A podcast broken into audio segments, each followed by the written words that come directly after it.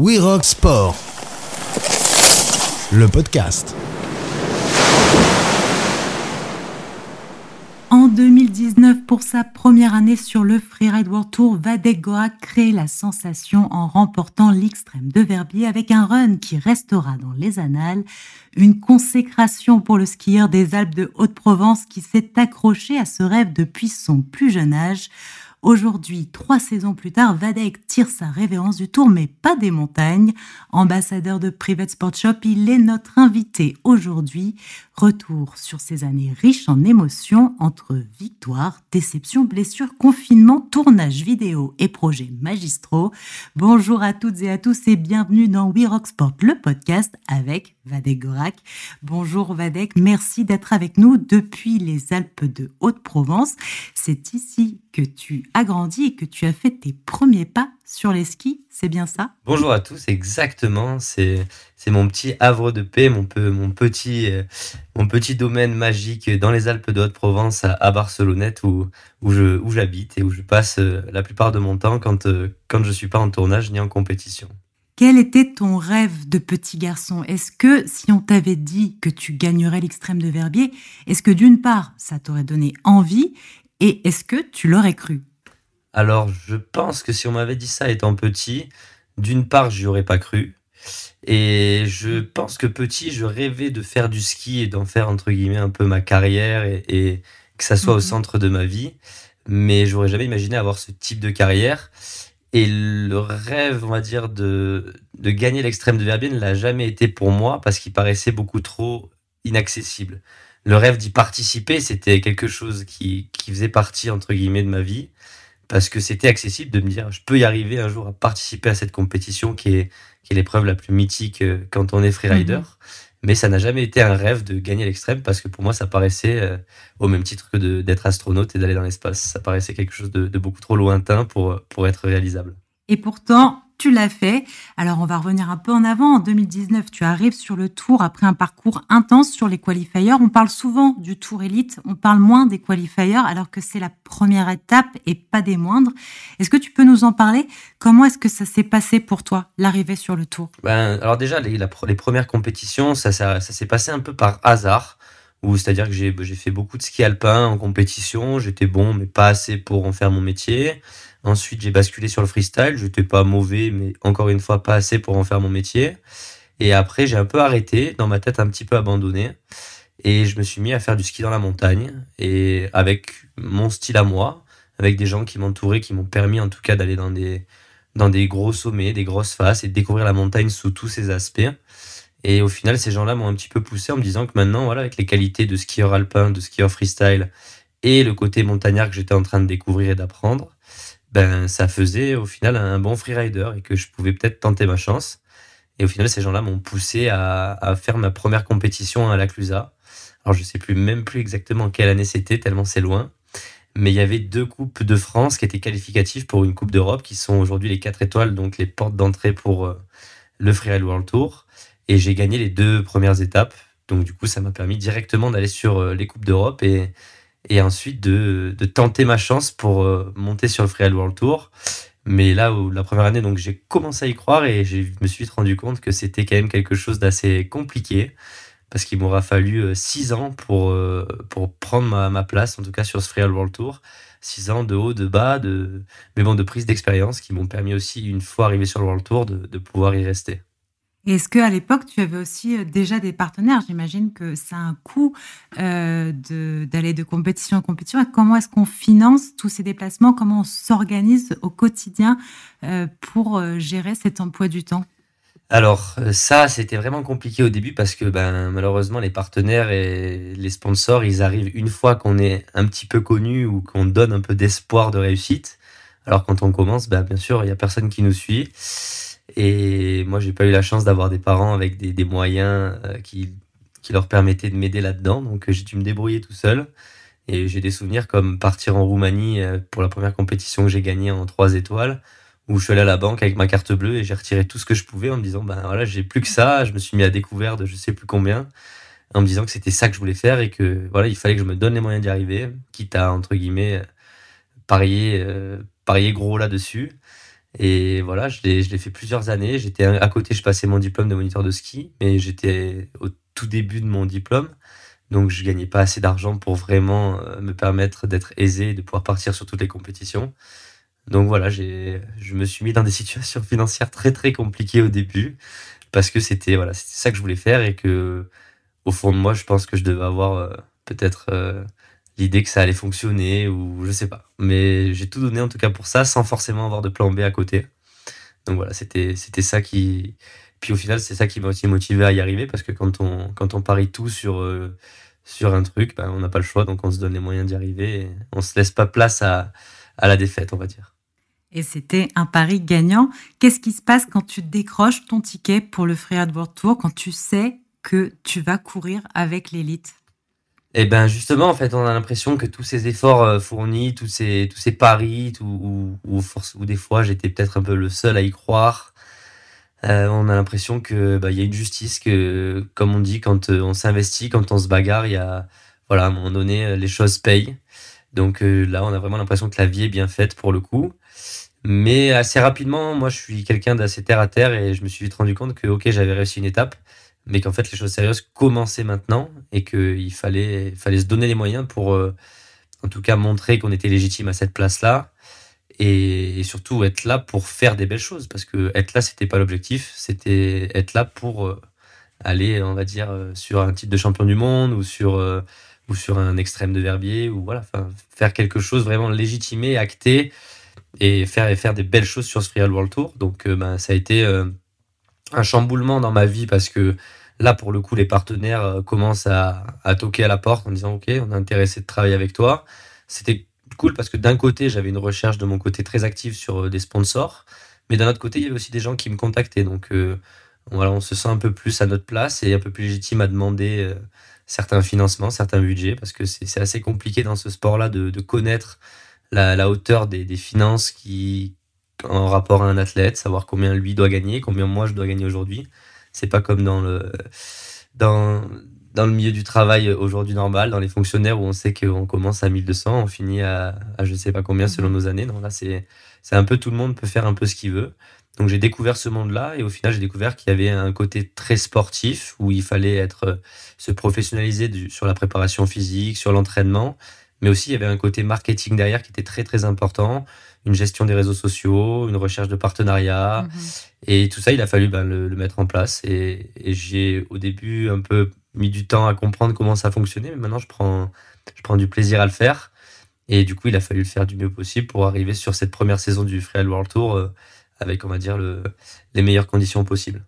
Et la suite, oui, c'est aussi un beau tour du monde. Le Japon, le Canada, l'Autriche, l'Andorre. Et tu te qualifies pour la finale à Verbier. Et là, tu te retrouves face au bec des Rosses, majestueux et hostile à la fois. Comment est-ce que l'on se sent face à ce mythe du freeride? Alors, je vous avoue que c'était un moment très spécial, de serait-ce que d'arriver euh, sur la, la, benne qui monte euh, de Verbier, qui, arrive au pied du du, bec des Rosses. Et là, on a vraiment un point de vue sur le bec des Rosses qui est vraiment, vraiment agressif, qui rend le bec très hostile et très, très raide, encore plus que ça ne l'est réellement. Et on m'avait prévenu, j'étais avec Victor Delerue dans la, dans la benne, et on m'avait prévenu, il m'avait dit, regarde, tu vas voir, euh, ça fait vraiment peur la première fois qu'on voit le bec à cet endroit-là. Et là où, là, ouais, c'est vrai, on a l'impression de rentrer dans une autre dimension. C'est, j'ai toujours dit, il y a le Freeride World Tour, il y a les étapes qu'on peut avoir voilà, au Japon, au Canada, euh, un peu de partout qui, qui même des fois ne sont pas forcément ce que moi j'appelle le freeride. Mais bon, l'extrême de Verbier, c'est mhm. l'extrême de Verbier, c'est là où il y a eu les plus gros runs, c'est là où il y a eu les, les plus grands champions sont, sont passés ici, les plus beaux runs ont sûrement été faits là. Donc euh, voilà, c'est qu'il y, a un sens. Et euh, il y a encore une sélection en, plus du Freeride World Tour. Sur le Freeride World Tour, une sélection pour y arriver. Donc euh, voilà, c'est qu'il faut les, personnes les plus entraînées, les plus aptes à ce moment-là pour aider le bec. Et c'est vrai qu'arriver là-haut, ben ben, on y est. C'est le moment de faire un choix qui est le face check, qui est un des moments les plus importants de, de nos compétitions. C'est de regarder la face aux jumelles comme on le fait à chaque fois, sans avoir possibilité de raider la face.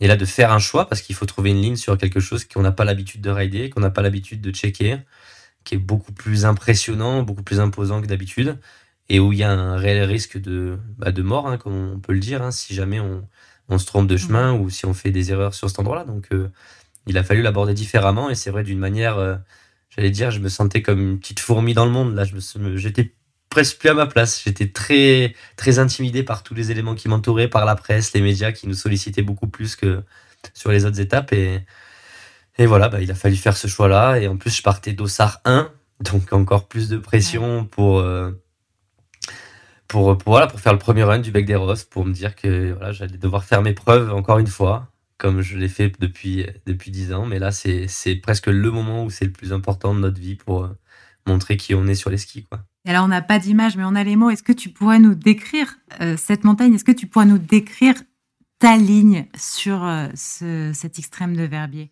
Alors, ben, la montagne, elle est, elle est, c'est, simple. C'est un pic qui descend. Il y a, il y a trois grosses zones dans le bec des Rosses. Il y a ce qu'on appelle le dogleg, qui est sur la partie gauche. Il y a le central, où là, moi, j'ai choisi de partir, qui est la partie la plus raide et la plus engagée. Et après, il y a le couloir droite, qui est un peu plus, on va dire, qui reste très raide, mais qui reste un peu plus accessible pour ceux qui veulent faire des figures et éventuellement jouer un peu plus avec la montagne.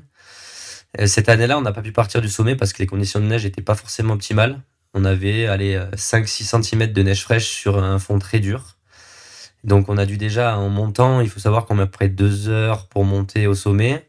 Et là, on a dû traverser tout le bec des Rosses à pied, donc avec les pompes des, chaussures de ski qui sont pas du tout adaptées pour, euh, pour faire de la marche à pied. C'est des pompes de race très dures et avec des semelles qui accrochent pas forcément. On a dû traverser la partie la plus raide pour aller se percher sur un, un truc qui devait faire après 3-4 mètres carrés où il y avait, ils ont réussi à implanter un départ là où les caméras étaient, les caméramans étaient attachés avec des, des cordes pour pas qu'ils tombent.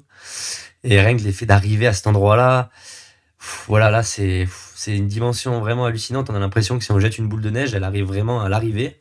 Tellement même le plat de l'arrivée qui est encore un peu en pente, on a l'impression que ça remonte d'en haut.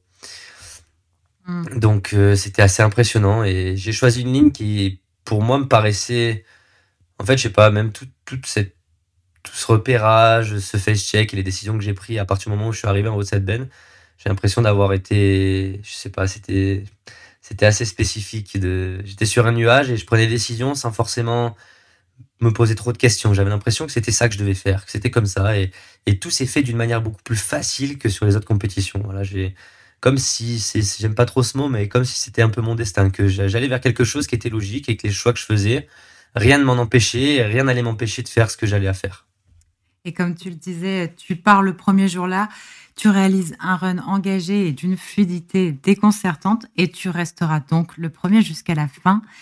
Est-ce que ce jour a marqué un tournant dans ta carrière de skieur? Est-ce qu'il y a un avant et un après Verbier 2019 alors, il y a, c'est, sûr qu'il y a un avant et un après. Euh, rien que là, quand tu viens de, juste de, de, débriefer mon run en disant fluidité, le fait d'arriver premier en bas, je viens d'avoir un frisson qui est juste hallucinant. Mhm. Donc, euh, c'est oui, ça a été dingue bah, déjà de, de, vivre cette compétition sur le hot seat. Euh, en gros, être, être leader toute la compétition et voir tous ces mecs qui, que j'ai toujours idolés et, et qui m'ont toujours fait rêver, de pouvoir les observer en étant leader et de cette compétition, ça a été quelque chose d'assez extrême. Et, après, voilà, j'ai mis beaucoup de temps à réaliser. En fait, ce qui m'a fait réaliser, c'est justement le, les propositions, le, la sollicitation de, des médias, d'énormément de, monde, des messages d'amis d'enfance. Euh, peut-être j'ai eu à peu près 2000, plus de 2000 messages à lire, de gens qui me félicitaient, même des gens qui me disaient que il comprend peut-être que je légitimais le fait d'avoir été un petit con qui se la pète quand j'étais petit parce que j'avais ça en moi ou des choses comme ça, des gens qui, qui me félicitaient pour mon, mon, parcours et mon acharnement.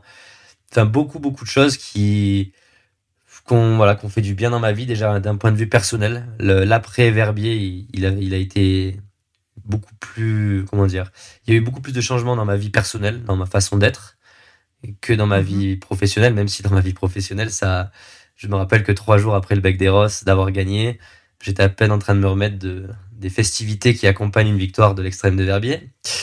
Et, j'ai Thierry Donard qui m'appelle, qui est euh, le, le, producteur, réalisateur de La Nuit de la Glisse, qui m'appelle en me disant Bon, bah, j'ai vu ton run à, Verbier. Euh, si ça t'intéresse, j'ai envie de tourner avec toi. Et euh, ben écoute, tu prends ta voiture, tu viens à Chamonix, on tourne en hélico sur une des plus belles montagnes en Suisse. si ça t'intéresse, j'ai dit Bon, ben ok, j'ai pris ma voiture, je suis parti et ça a été le début de beaucoup de choses. Et euh, c'est vrai que ouais, il y a, un après qui a été qui a été assez dingue. Effectivement, après Verbier, tout s'enchaîne. On te veut partout. On va reparler euh, de la nuit de la glisse, mais tu es sur tous les événements. On te voit dans plein de tournages. Malheureusement, il y aura aussi pour toi quelques blessures et une saison 2020 euh, plus compliquée.